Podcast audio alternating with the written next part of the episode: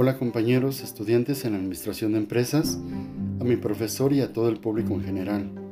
Mi nombre es Antonio Montiel Torres, estudio la licenciatura en Administración de Empresas en la Universidad Univermillennium.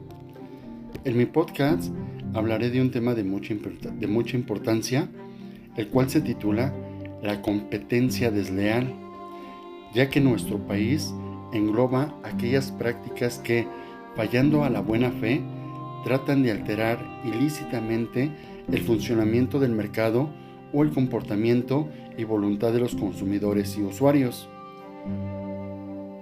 Nuestra primera pregunta que responderemos es, ¿qué es la competencia desleal? La competencia desleal la defino como el comportamiento que resulta objetivamente contrario a las exigencias de la buena fe y se considera desleal toda conducta que tenga como objeto o como efecto desviar la clientela de la actividad, prestaciones mercantiles o establecimientos ajenos, siempre que sea contraria a las sanas costumbres mercantiles o a los usos honestos en materia industrial o comercial. En México, las leyes establecen que todo comerciante debe realizar sus actividades de acuerdo con los usos honestos en materia industrial o comercial, evitando en todo momento realizar actos de competencia desleal. La siguiente pregunta es, ¿a quién afecta la competencia desleal? Como ya lo hemos dicho, este problema afecta tanto a los fabricantes, comerciantes, consumidores y más que nada a todas las empresas u organizaciones que están bien constituidas y que cumplen con las normas mercantiles de comercio e industrial.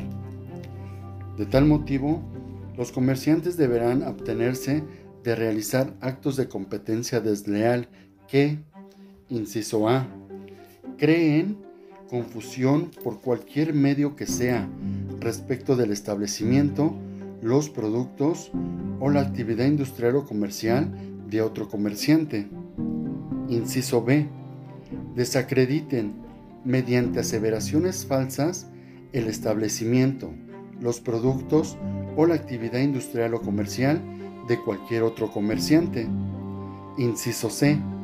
Induzcan al público a error sobre la naturaleza, el modo de fabricación, las características, la aptitud en el empleo o a la cantidad de los productos y demás que contemplen las leyes. Y por último, ¿cómo debe ser regulada a través de la normatividad? Para esto tenemos muchas leyes vigentes en nuestro país que permiten y ejercen sus derechos conforme a las leyes que los rigen.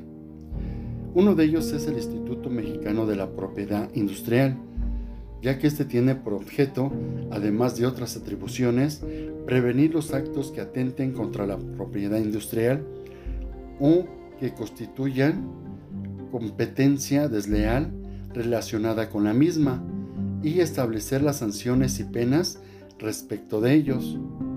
Por otro lado, la ley de competencia desleal se creó con el fin de proteger tanto a los consumidores como a los empresarios por ello, la ley considera como conducta prohibida aquellos elementos externos o actos desleales que provocan o promueven un falsamiento de esta libre competencia.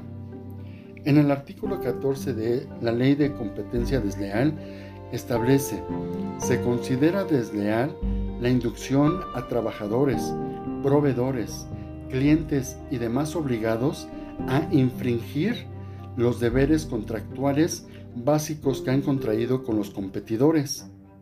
Y por último, la ley de secretos empresariales.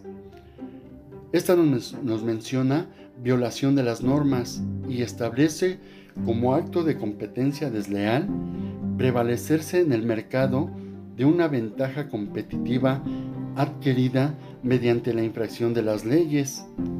Y para finalizar, la, competencia, la, ley de competencia desleal tiene por objeto principal proteger que todos aquellos que participan en el mercado lo hagan conforme a las mismas reglas del juego y que esto se traduzca en una sana competencia para que todos participen. Muchas gracias. Eh, esto ha sido todo. Espero que esta información sea de, de gran ayuda. Gracias.